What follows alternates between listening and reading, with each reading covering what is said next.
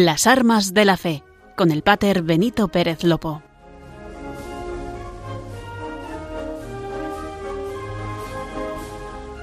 Muy buenas noches a todos los oyentes de Radio María. Reciban un saludo muy especial. Bienvenidos a esta nueva edición de Las Armas de la Fe, el espacio de Radio María donde les traemos un poquito de la pastoral y también de la esencia del arzobispado castrense de España. Quisiéramos empezar lanzando una pregunta. Si en este momento le preguntaran ¿qué es para ustedes un compañero? Mejor, ¿quién es su compañero? ¿Qué responderían?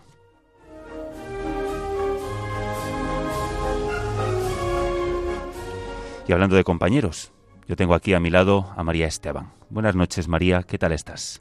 Muy bien, querido compañero. Ya deseando comenzar este programa de las armas de la fe que esperamos de corazón que lo disfrutéis. Bueno, y además nosotros tenemos la suerte de tener un gran número de compañeros, porque no estamos solos, ni mucho menos. Compañeros, amigos, familia, son aquellos que desde las cárceles, hospitales, residencia de ancianos, también desde sus hogares o desde sus coches, nos están escuchando. Saludamos a aquellos que están 24 horas los siete días de la semana y también a aquellos que sintonizan ocasionalmente. Todos ustedes, queridos amigos y compañeros, reciban un saludo cariñoso y la oración del equipo de las armas de la fe.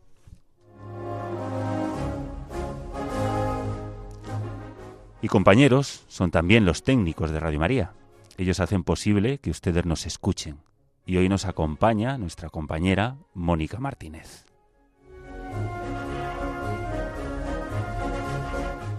Y en esta hora que tenemos por delante entre compañeros, queremos hablarles de una realidad de la Iglesia que creemos es desconocida.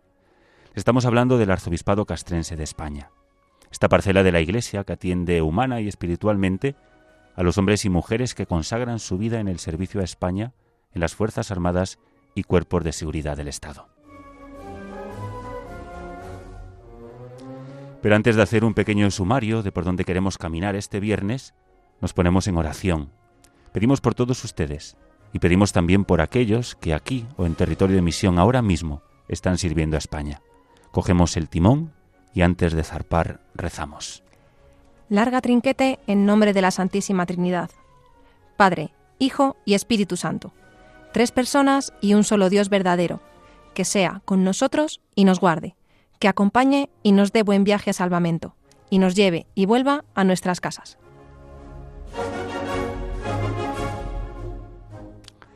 Y con las presentaciones iniciales, los saludos correspondientes y ya en vereda nos metemos en materia en esta nueva edición del programa de las armas de la fe. En el anterior programa, no sé si recuerdan, les hablábamos de un valor castrense, del patriotismo o del amor a la patria. Hoy queremos hablarles, no sé si se dieron cuenta ya, pero os hablaremos del prójimo con la virtud del compañerismo. Nos acompañará esta tarde un militar, el subteniente don Rafael Sánchez Loureiro, que próximo ya al pase a la reserva, queremos hacer con él un recorrido de toda su vida militar y cuál es también su visión del compañerismo. Por último, en la sección de Bajo la bandera de Jesús, nos acercamos a San Miguel Arcángel, cuya fiesta celebrábamos ayer. Él es patrón de la Academia General Básica de Suboficiales del Ejército y protector de los paracaidistas del Ejército de Tierra. María Esteban nos acercará a su figura y a los motivos de este patronazgo al que tantos altos vuelos es aclamado.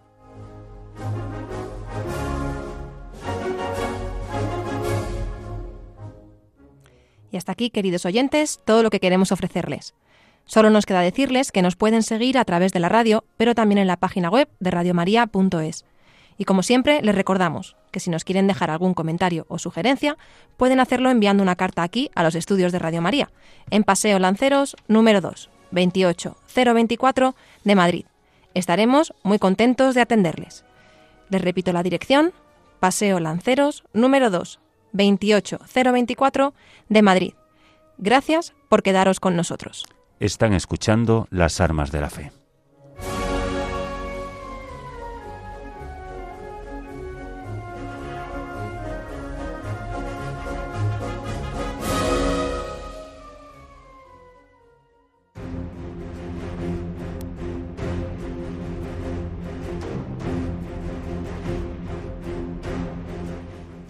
El arzobispado castrense ayer y hoy.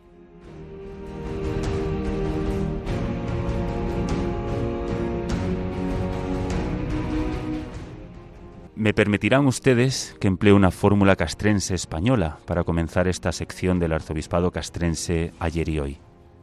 Queridos amigos y compañeros, esta fórmula castrense que se escucha en más de un discurso de nuestros mandos aglutina dos elementos fundamentales que nos unen y que también son el pilar y motor de cualquier ejército, de cualquier unidad, la fraternidad y la lealtad.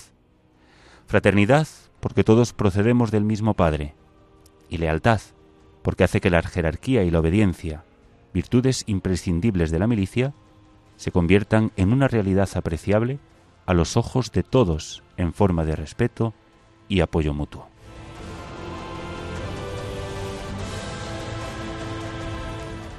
Los ejércitos de España son herederos de una tradición que desde hace siglos ha forjado lo más profundo del alma del soldado español. Es por eso que pese a las muchas circunstancias que han pretendido o pretenden alterar esa realidad, no consiguen romper el molde intangible de sus valores. Uno de los valores más importantes en el seno de las Fuerzas Armadas y cuerpos de seguridad del Estado es el compañerismo.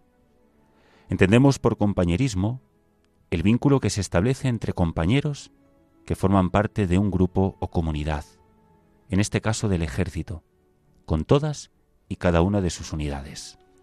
El compañerismo podríamos definirlo como el compromiso que impulsa a entregarse mutuamente, con generosidad y desinterés en beneficio del compañero. Si ampliamos un poco más, las Reales Ordenanzas para las Fuerzas Armadas en su artículo 73 también hacen referencia explícita a este valor y dicen lo siguiente. Velará por la convivencia entre todos sus subordinados, sin discriminación alguna por razón de nacimiento, origen racial o étnico, género, orientación sexual, religión o convicciones, opinión o cualquier otra condición o circunstancia personal o social, fomentando el compañerismo y la integración intercultural.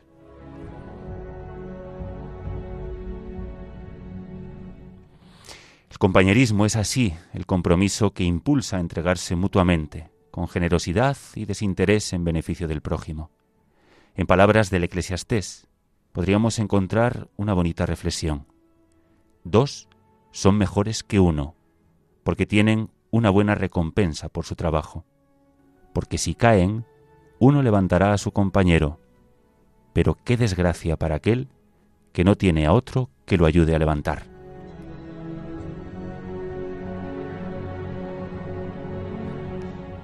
El compañerismo es uno de los pilares en la relación entre militares, que va más allá del empleo y la jerarquía.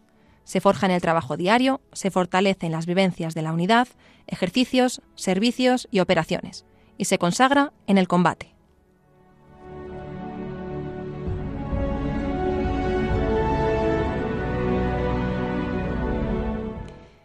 Ya desde las academias, escuelas y centros de formación, con las mismas o similares expresiones, los jóvenes aspirantes a oficial y suboficial, al igual que los reclutas, reciben el mensaje indeleble de sentir un noble compañerismo, sacrificándose por el camarada. Más adelante, en el ideario de las unidades, este valor sigue siendo recordado, mantenido y sobre todo practicado.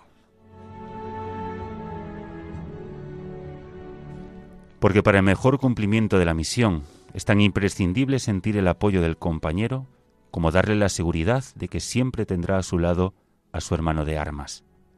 Por ello el espíritu de compañerismo, desde su expresión más sencilla del ideario paracaidista, ayudaré al débil, a la más compleja y exigente del credo legionario, con el sagrado juramento de no abandonar jamás a un hombre en el campo hasta perecer todos, pasando por el decálogo del cadete, sentir un noble compañerismo, sacrificándose por el camarada y alegrándose de sus éxitos, premios y progresos, deja bien claro lo más íntimo y sagrado del sentir y del hacer del militar.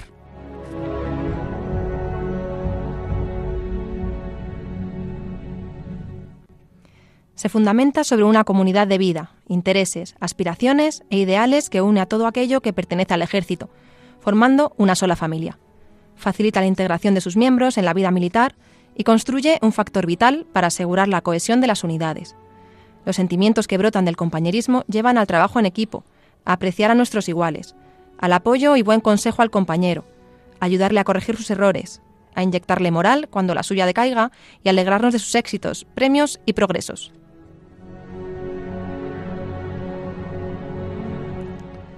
En palabras de don Juan Arencibia, coronel del Ejército de Tierra, en los valores molares y las Fuerzas Armadas, el compañerismo es la unión, la agradable convivencia, la mutua compenetración y la tolerancia recíproca. Sobrepasa el concepto genérico de acompañar, para integrarse en el de compartir ideales, alegrías, sacrificios y riesgos en la paz y en la guerra. El compañerismo, que afortunadamente no es exclusivo de las Fuerzas Armadas, tiene en estas un carácter totalmente intensivo, aunque desgraciadamente se encuentran excepciones que confirman la regla. Pero ese mismo espíritu de camaradería trasciende más allá de las operaciones. Por eso, desde muy antiguo, es preocupación especial de los militares no olvidar a los más débiles y necesitados que sufren las consecuencias de la entrega total de los hombres y mujeres que dedicaron sus vidas y condicionaron las de sus familias, por defender a la patria y a sus compatriotas hasta el último sacrificio, renunciando voluntariamente a todos los derechos a cambio de la íntima satisfacción de cumplir con su deber.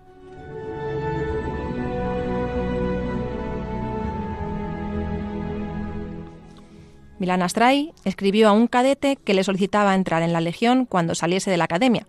Respondió con todos los valores, pero del compañerismo le dijo lo siguiente.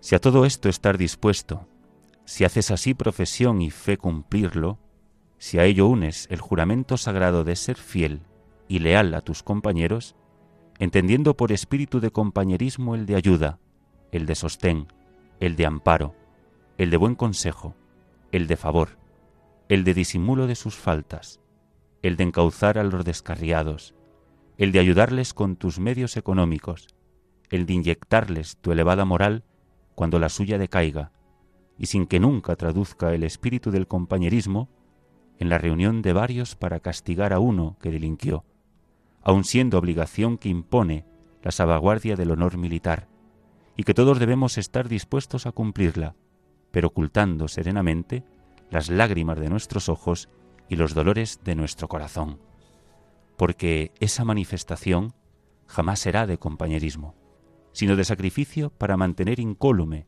el esplendor del honor militar. Piensa en lo que te escribo.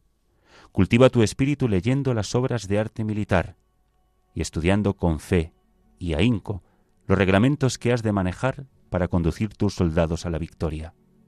Cuida de tu cuerpo para que esté fuerte y vigoroso, y no dejes de pensar en que el cumplimiento exacto de tus deberes religiosos es también necesario para mantener la conciencia tranquila y el alma libre de pecado.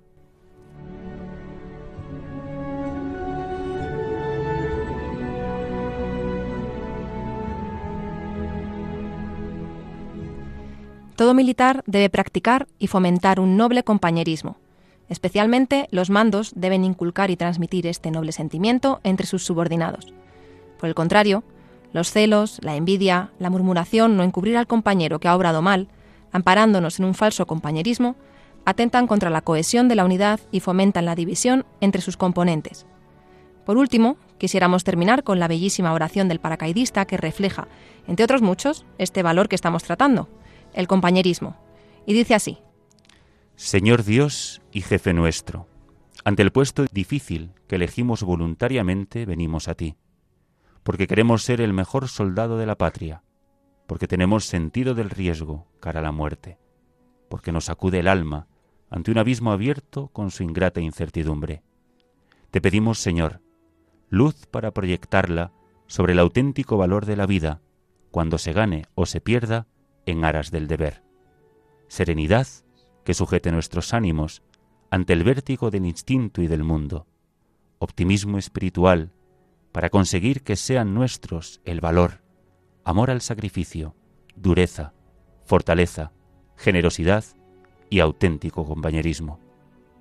Y esperanza en que tú, Dios Padre, Creador de todas las cosas, estés en el aire y en el suelo para abrazarnos, curar la herida o recoger nuestra alma.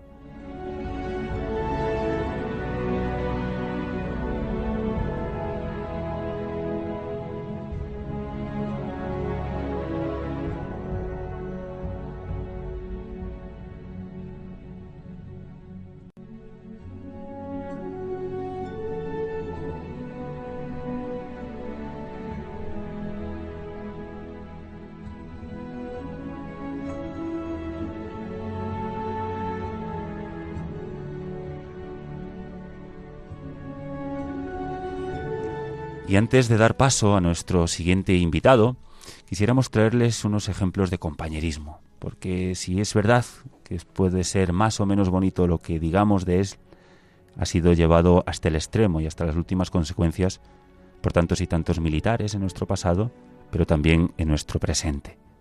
Por eso que ejemplos de compañerismo encontramos, por ejemplo, en la Guerra de Cuba, de 1896, Eloy Gonzalo, el héroe de Cascorro. Un puñado de bravos soldados españoles defiende en Cuba el honor de nuestra patria. 170 hombres al mando del capitán Neila combaten en la posición de Cascorro, en la provincia de Camagüey, contra una fuerza de 3.000 insurrectos, mandados por Máximo Gómez, que contaba con abundante caballería y con tres piezas de artillería. Desde una casa cercana al poblado de Cascorro, disparan a placer sobre los españoles. Ante lo desesperado de la situación, el soldado Eloy Gonzalo, de apenas 20 años de edad y natural de Madrid, se ofreció voluntario a su capitán para destruir aquella casa desde la que el enemigo dominaba la posición española. Al llegar la noche, llevando en una mano una lata de petróleo y en la otra una mecha, y colgando desde su hombro el fusil con la bayoneta calada, se dirigió a cumplir su misión llevando una cuerda atada a la cintura, para que en caso de perecer en la acción, su cadáver pudiera ser recuperado. De esta forma, aceptaba conscientemente las consecuencias de su compromiso y sacrificio. Haciendo alarde de un valor extraordinario, se acercó a la casa, la roció de petróleo y le prendió fuego. Una vez cercionado de haber cumplido su misión, regresó ileso a la posición española y pudo ser liberada. La decisión de Eloy Gonzalo de arriesgar su vida con abnegación y serenidad para salvar a sus compañeros es un ejemplo de compañerismo, espíritu de servicio, de espíritu de sacrificio y de valor, que figura entre las gestas más populares de nuestra historia militar.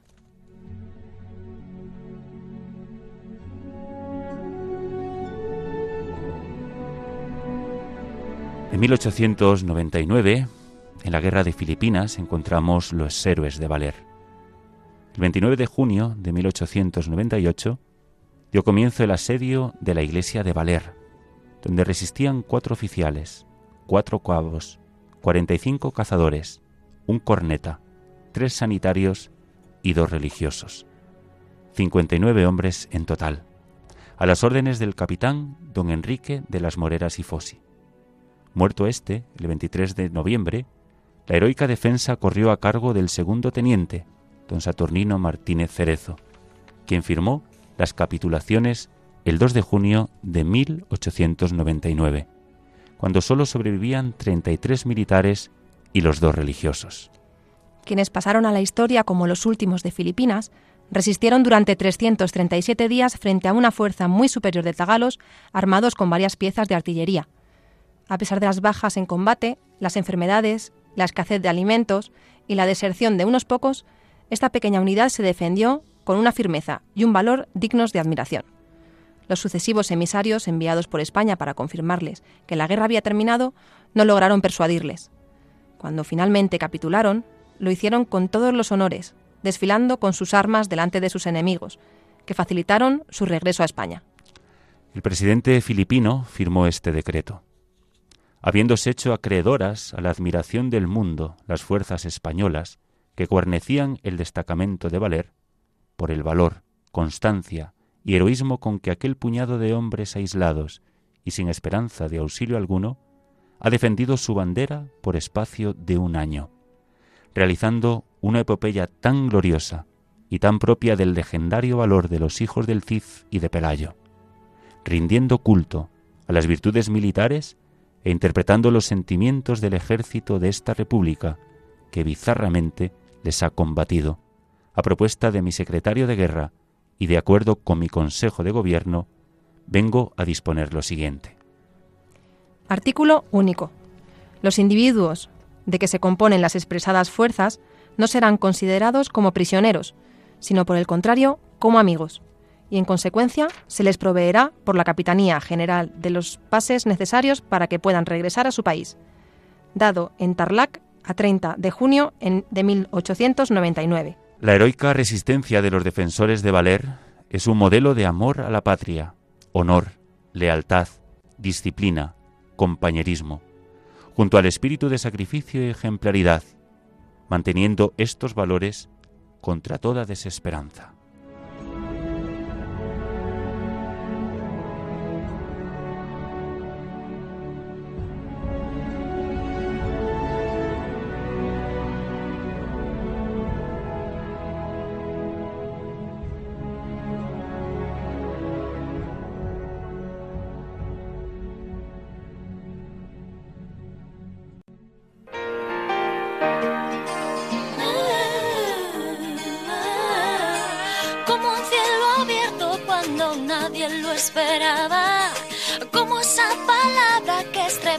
Mi razón. Desde la otra orilla del río que nos separa, cruzaste nadando a prestarme el corazón. Te has ganado a pulso, siempre atento a cada gesto, sabes, no te fallaré. Somos compañeros, siempre estaré aquí. Si me necesitas, no te fallaré. Somos compañeros, compañeros del trabajo, de la vida y del amor, compañeros de las dudas que tenga tu corazón. No te fallaré. No, han cambiado de emisora. ¿eh? Todos creo que conocemos y, y recordamos esta serie de compañeros. Y con ella, con este toque musical, queríamos presentar, romper un poco de hielo a nuestro siguiente invitado. Como les hemos anunciado, nos acompaña en los estudios de Radio María el subteniente don Rafael Sánchez Loureiro. De él podemos decir que es un buen amigo y compañero. Muchas gracias, Pater, y un saludo muy grande a todos los oyentes de Radio María y un placer estar aquí con vosotros.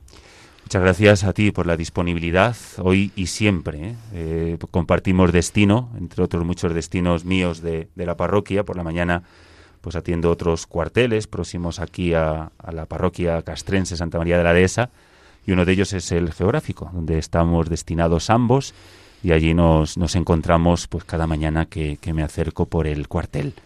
Y antes de meternos en, en, materia, porque bueno, pues vamos a hablar del compañerismo, entre otras cosas, cuéntanos, ¿no? ¿desde qué año ingresaste en el ejército? Porque hemos dicho que estás ya próximo, bueno, cada unos mesecitos, para pasar a la reserva? En diez meses paso a la reserva. Entré en el año 1983 eh, y la verdad es que estoy muy contento. ¿Y en aquel momento eh, qué años contabas? 17 para 18. En aquel momento en que, ¿qué es lo que te llevó a tomar esa decisión? ¿Familia militar? ¿Algo parecido, algo similar? Tengo familia militar tanto por parte de madre como por parte de padre y fue un consejo familiar que me llevó a ello. Y con esa corta edad, 17 añitos, el espíritu está fuerte y el corazón grande. Uno es una esponja ¿no? en todo lo que recibe. Sí, absolutamente en todo. Eh, todo lo que se recibe dentro de la academia eh, fue, fue una escuela fenomenal y tenemos esa edad perfecta para recibirlo todo. ¿Qué valor tienen, Rafa, las academias y las escuelas para los jóvenes oficiales, suboficiales y también para la tropa? A ver, es una inculcación de, conocimientos eh, que es bastante importante, pero sobre todo es una inculcación de valores. Es donde empezamos y aprendemos ese significado de lo que hoy trata el programa, como es el compañerismo, la amistad y, el ser uno por el otro y el otro por el uno es un valor permanente, ¿no? Me refiero, uno siempre, bueno, guarda mucho y grandes recuerdos, ¿no? De sus compañeros de, de promoción con el, con los que ha compartido no solamente escuela, academia o centro de formación durante X meses o X años. Eh, ¿Ese compañerismo eh, se mantiene a lo largo de toda la carrera militar? Nosotros decimos que somos compañeros y amigos todos, absolutamente todos los que estamos en la familia militar. Somos una familia y mm, ese compañerismo lo mantenemos mm, desde el principio hasta el final, sea lo que sea la situación que hayas vivido con esos compañeros. Es más, a, lo largo de toda la, de toda la vida tenéis, eh, bueno, hay reuniones anuales o con ocasiones de 25 aniversario, 50 aniversario. de oro, bodas de plata, eh, reuniones que hacemos particularmente los grupos de, la promoción, sin excluir normalmente nunca a nadie. No, no conozco ni que se haya excluido nunca a nadie de esos compañeros que has compartido un año, tres, cinco de tu vida. ¿Cómo se recuerda ya desde las canas a aquellos jóvenes de 17 años? Uy, casi, casi ya no se recuerdan. Nos vemos en las fotos y decimos, este no era yo. Estamos hablando, bueno, de, compañerismo. Y aquí muchas veces eh, en el programa de las armas de la fe hemos hablado de la figura del binomio. A mí me gusta decir siempre que María Esteban es mi binomio aquí en Radio María. Lo hemos definido, definido técnicamente, ¿no? Esa estructura más reducida, digamos, ¿no? De las secciones incluso. Pero tú que también estuviste en los Paracas, ¿no? en la brigada paracaidista, eh, donde creo que es más fuerte incluso la figura del binomio, ¿cómo podrías definirlo? Realmente el binomio es, es como si fuera tu hermano gemelo, es como si fuerais dos en uno, los dos hacéis una misma función, entonces si una parte de ti mm, no funciona, la otra parte tiene que hacerse cargo. Es, es para mí una de las definiciones del binomio, el que los dos vais a una misma finalidad y los dos tenéis que llegar juntos. Podría definirse con aquellas palabras que hemos leído del Eclesiastés. Dos son mejores que uno porque tienen una buena recompensa por su trabajo. Porque si caen, uno levantará a su compañero, pero desgracia para aquel que no tiene a otro que lo ayude a levantar. La El binomio te defiende y te vigila. Y si todos son compañeros, ¿no? Dijiste, todos los compañeros de promoción, eh, si yo te preguntara por un compañero, ¿qué nombre me darías? Si tengo que decir como compañero de promoción, eh, Redondo Mañas eh, fue mi eh, compañero mío en primero, en segundo, en tercero y toda la vida. Eh, cada vez que hemos podido nos hemos visto y eso que puede hacer más de 15 años. Pero hay otro también muy grande que es con el que vivo ahora mismo, que se llama Cristina. Así es.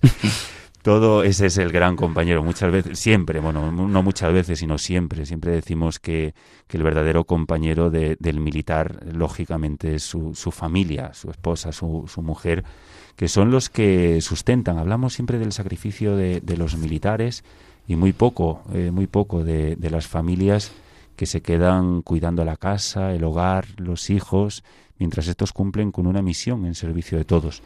Ya no hablemos ¿no? de aquellos que se van durante seis meses, ocho meses a un territorio de misión, con peligro de la propia vida, con riesgo de vida. Alguno puede decir, bueno, es su trabajo, ¿no? Sí, es verdad, están entrenados para ello y vivimos para ello pero la fortaleza, ¿no? Yo siempre digo en los cursillos prematrimoniales, cuando se los doy a, soldados, siempre metemos un, apartado muy específico de la vida militar, porque no es lo mismo casarte con un civil normal, con un empresario de la banca, eh, que casarte con un militar, ¿no? que tiene que dejar el, hogar eh, por seis meses, cambio de destinos y un largo etcétera. ¿no?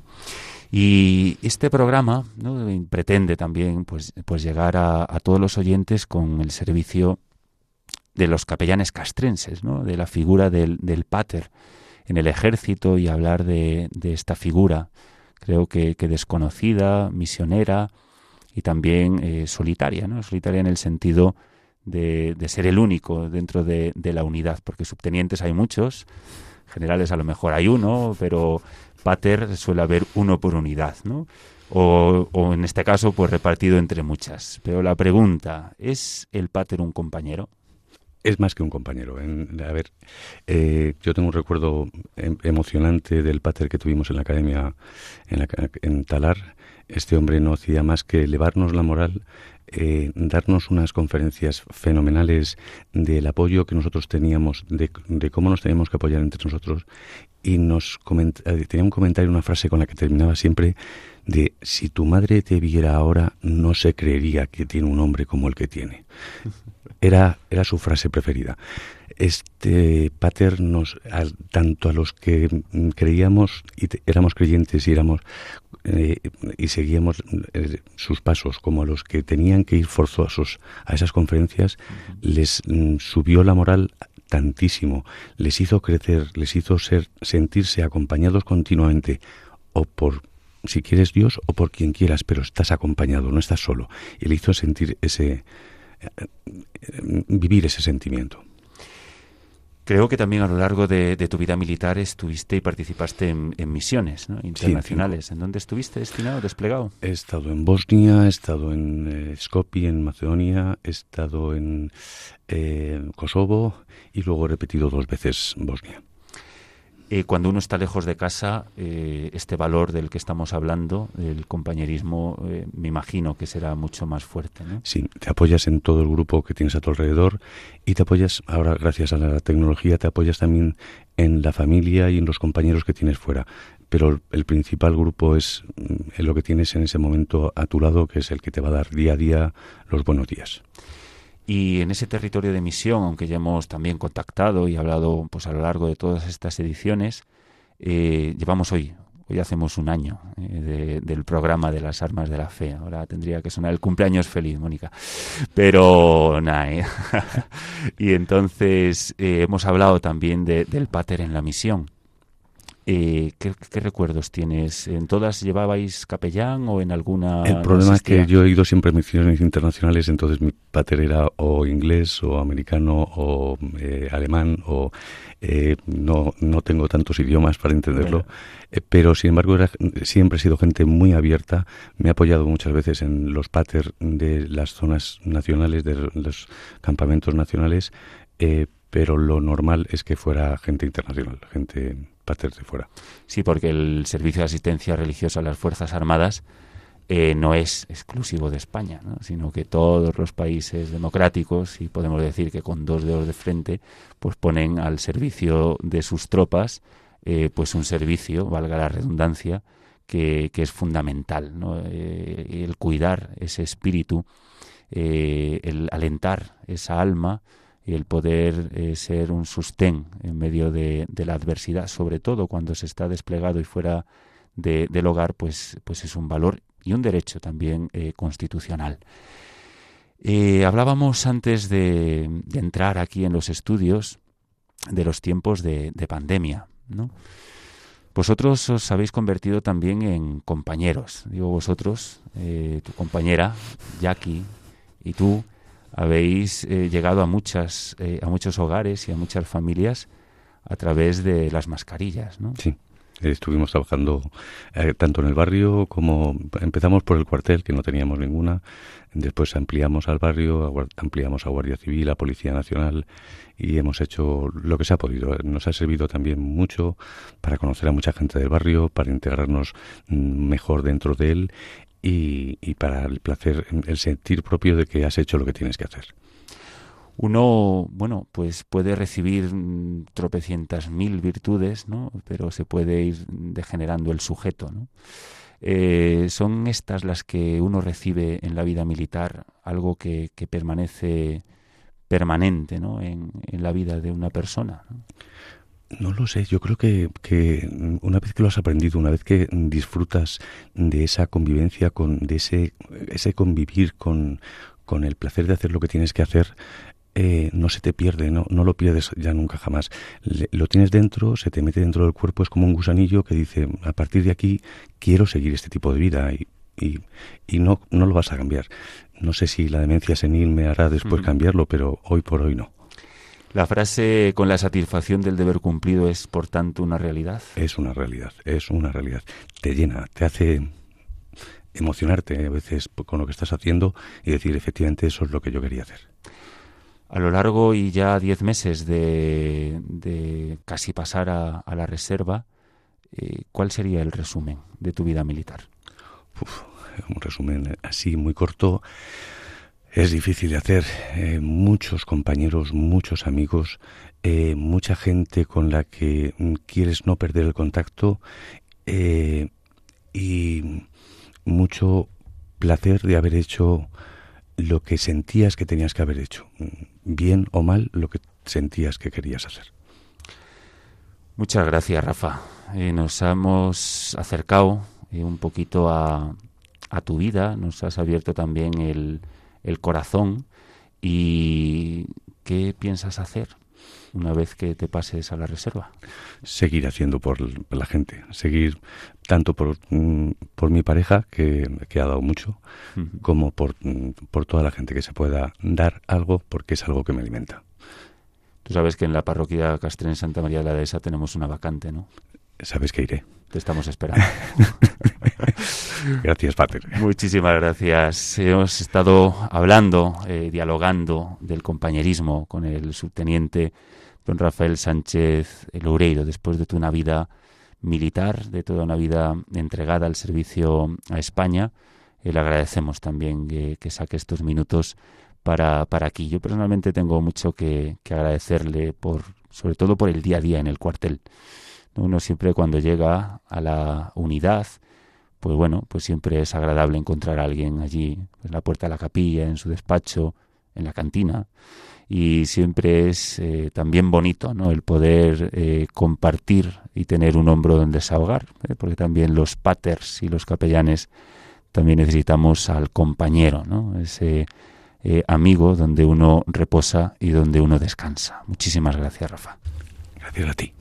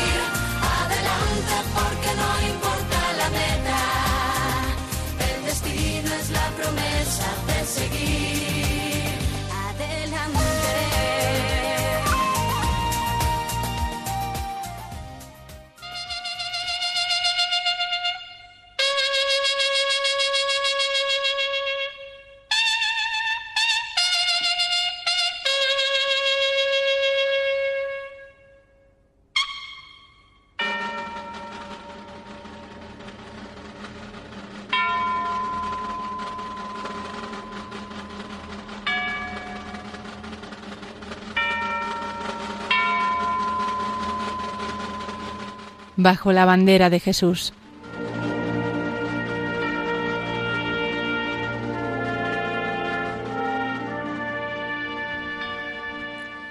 En nuestro anterior programa ya os comentamos que el día 29 de septiembre es la festividad de los tres santos arcángeles.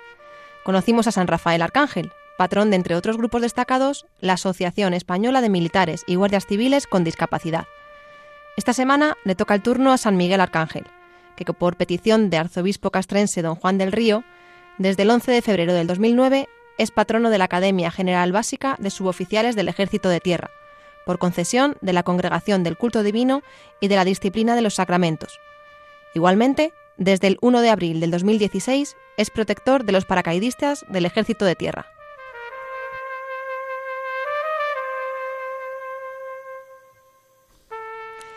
El arcángel Miguel es el más conocido de los arcángeles. Es también el más invocado, al que más se le reza y al que más personas le piden ayuda. Esto se debe a su papel como guerrero espiritual. Al arcángel Miguel se le representa con armadura de guerrero o de soldado centurión.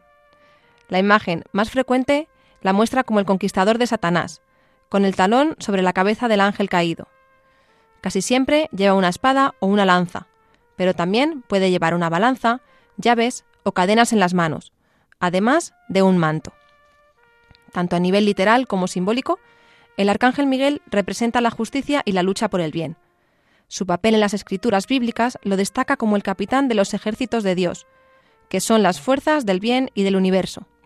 Su significado implica protección, seguridad, poder, superación de obstáculos y la destrucción del miedo y la duda. Por eso, el arcángel Miguel inspira al ser humano a vestirse con los símbolos de su armadura. La veneración del Arcángel Miguel en el cristianismo se basa en su mayor parte en lecturas del Nuevo Testamento y adoptando las que se refieren a él en el Antiguo. En el Apocalipsis se lee lo siguiente. Hubo un gran combate en los cielos. Miguel y sus ángeles lucharon contra el dragón.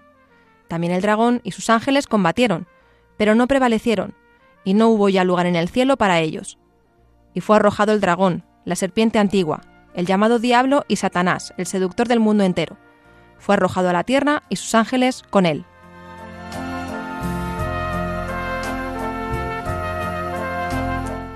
San Miguel fue desde los primeros tiempos el centro del verdadero culto de los santos ángeles.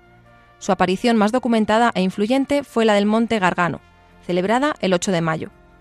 También se apareció al Papa Gregorio Magno y a la Santa Juana de Arco, así como en Francia y en México. Se apareció también en Fátima, donde en 1916, antes de las apariciones de la Virgen María, donde postrándose invitó a orar a tres niños pastores. El 13 de octubre de 1884, el Papa León XIII experimentó, durante la celebración de la misa, una visión en la cual vio a Satanás y a sus demonios desafiando a Dios, diciendo que podía destruir su iglesia si quería. Sin embargo, el pontífice pensó que si el demonio no lograba su cometido, sufriría una derrota humillante. Vio entonces aparecer a Miguel lanzar a Satanás y sus legiones en el abismo del infierno. A partir de ese momento, estableció que se rezara una oración que él mismo escribió al final de cada misa. Esta práctica estuvo vigente hasta la reforma litúrgica del Concilio Vaticano II. Sin embargo, el Santo Padre Juan Pablo II recomendó encarecidamente la práctica diaria de la oración al Arcángel Miguel, establecida por León XIII. La oración dice así. San Miguel Arcángel, defiéndenos en la lucha. Sé nuestro amparo contra la perversidad y acechanzas del demonio. San Miguel Arcángel, defiéndenos en la lucha. Sé nuestro amparo contra la perversidad y acechanzas del demonio. Que Dios manifieste sobre él su poder. Es nuestra humilde súplica. Y tú, oh príncipe de la milicia celestial, con el poder que Dios te ha conferido, arroja al infierno a Satanás, y a los demás espíritus malignos que vagan por el mundo para la perdición de las almas. Amén.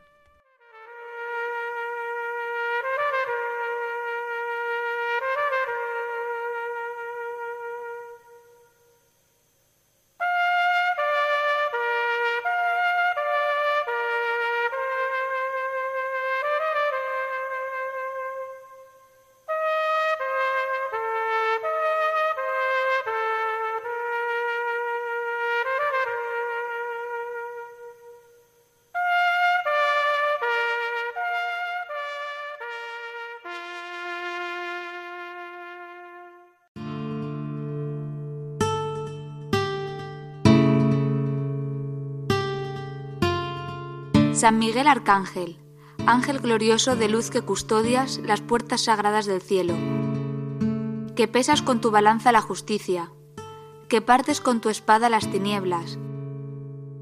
Préstame los poderes que tú posees para defenderme en la vida de los espíritus malignos y de los enemigos que mal quieran contra mí, contra mi casa o contra mis seres queridos.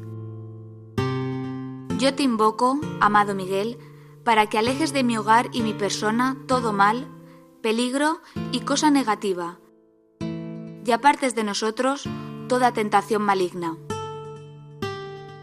Protégenos, San Miguel Arcángel, de toda violencia exterior, de toda injusticia, de todo abuso de poder, de toda traición.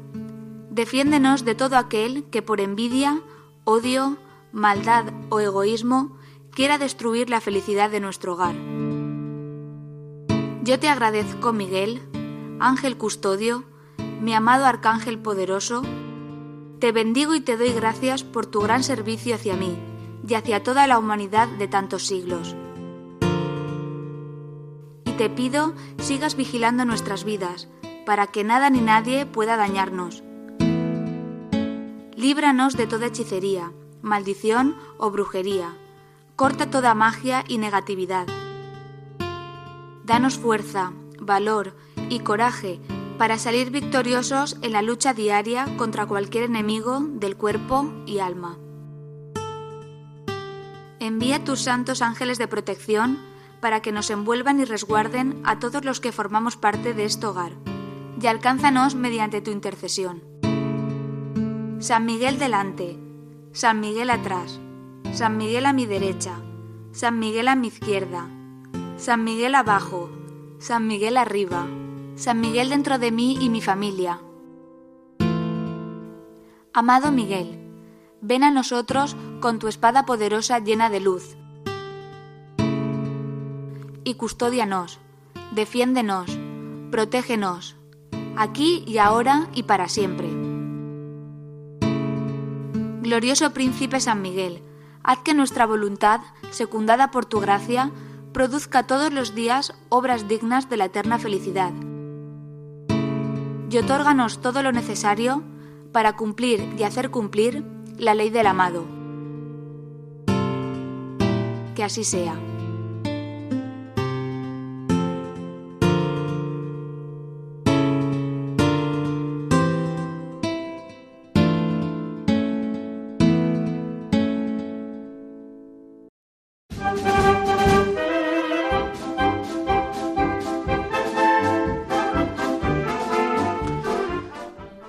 Suena ya, queridos oyentes, la sintonía que nos recuerde el final de nuestro programa.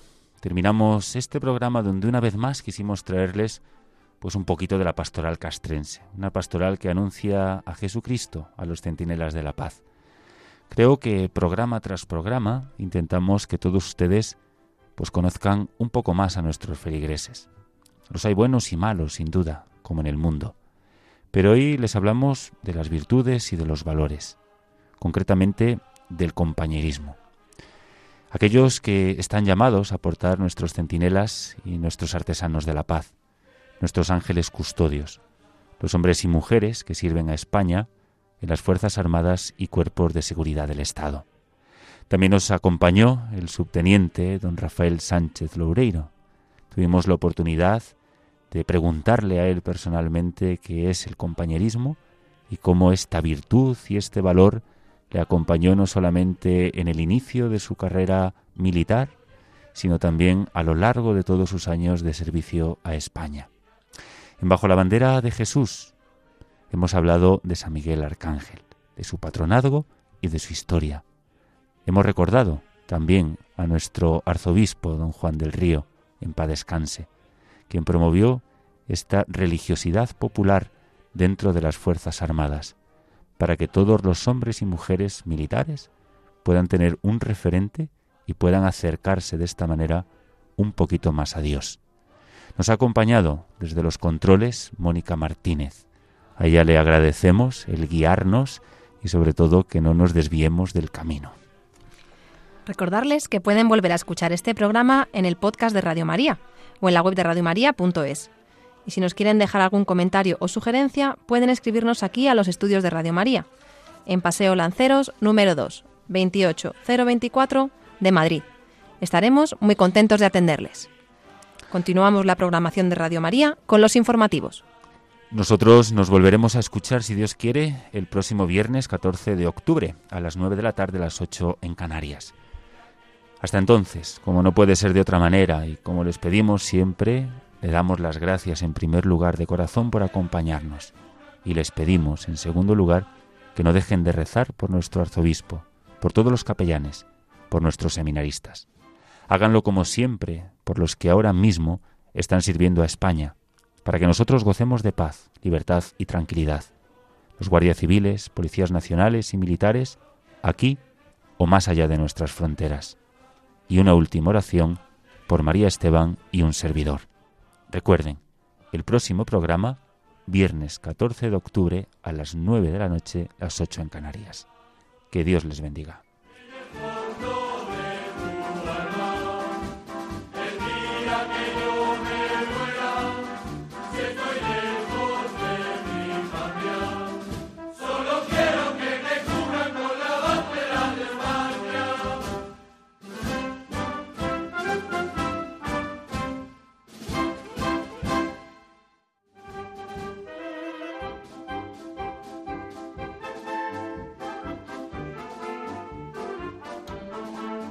Han escuchado Las Armas de la Fe con el Pater Benito Pérez Lopo.